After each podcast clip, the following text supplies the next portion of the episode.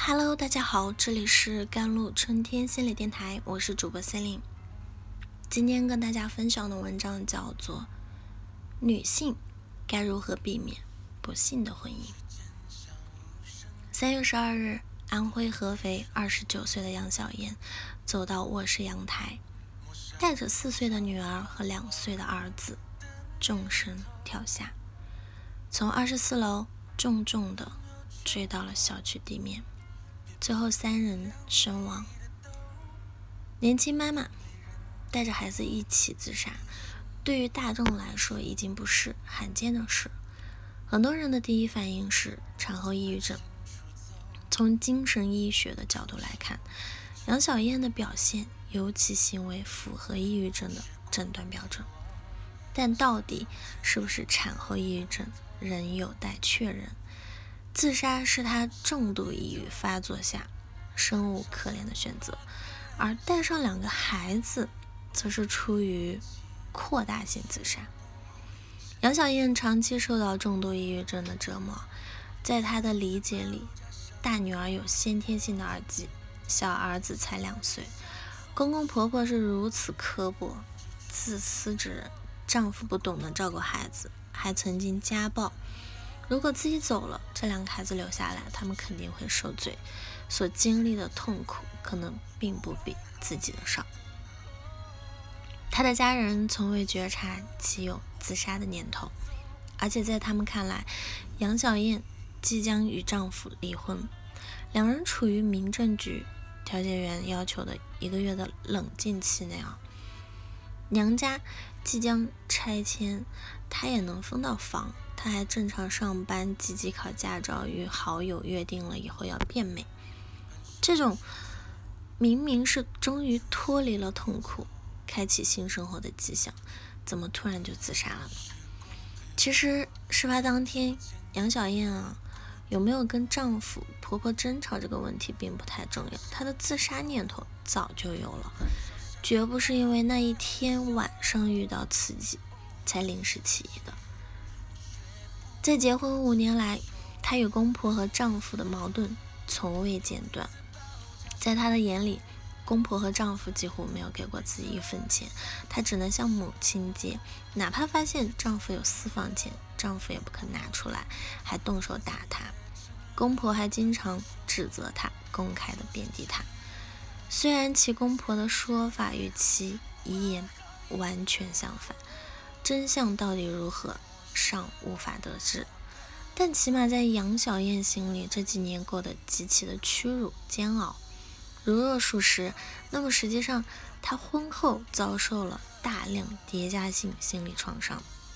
她肯定已经好几次想过自杀了，只是还没有真正的付诸行动。杨小燕的自杀引来很多已婚已育女性的关注，这起悲剧折射了婚姻矛盾中。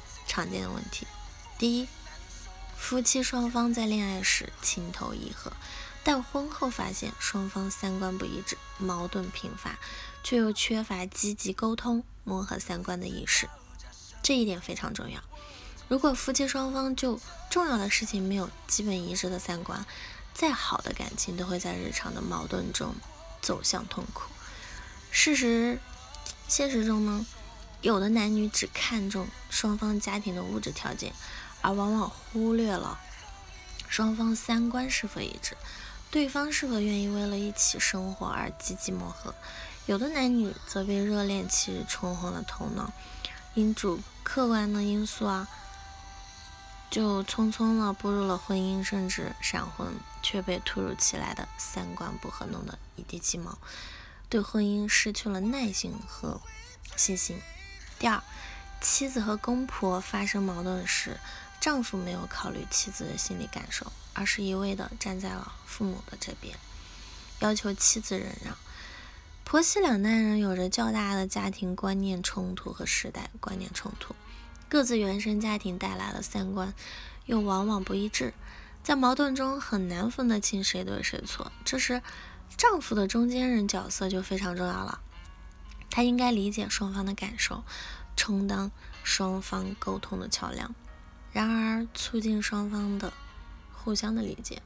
可现实中，很多丈夫出于传统的效益，或出于对父母的隔阂和忌讳，总是在婆媳矛盾中站在父母一方，不懂得照顾妻子的感受，那这早晚会出大问题。第三，如果矛盾不可调解，离婚是最理性的选择，但有很多夫妻为了所谓的给孩子一个完整的家，一味的忍让。所以，如果夫妻双方真的过不下去，离婚是理性的选择。如果一定说要给孩子一个完整的家，那这个完整首先应该是心理和精神上的完整，而不是物理空间和法律意义上的完整。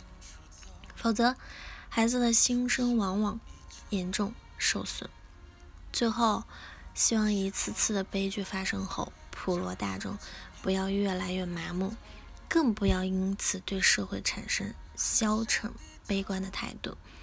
我们最需要做的是多学习科学的精神心理学知识，将同情、麻木、悲观、感慨等化为学习和保护家人的动力，尤其是学习抑郁症预防识别的知识。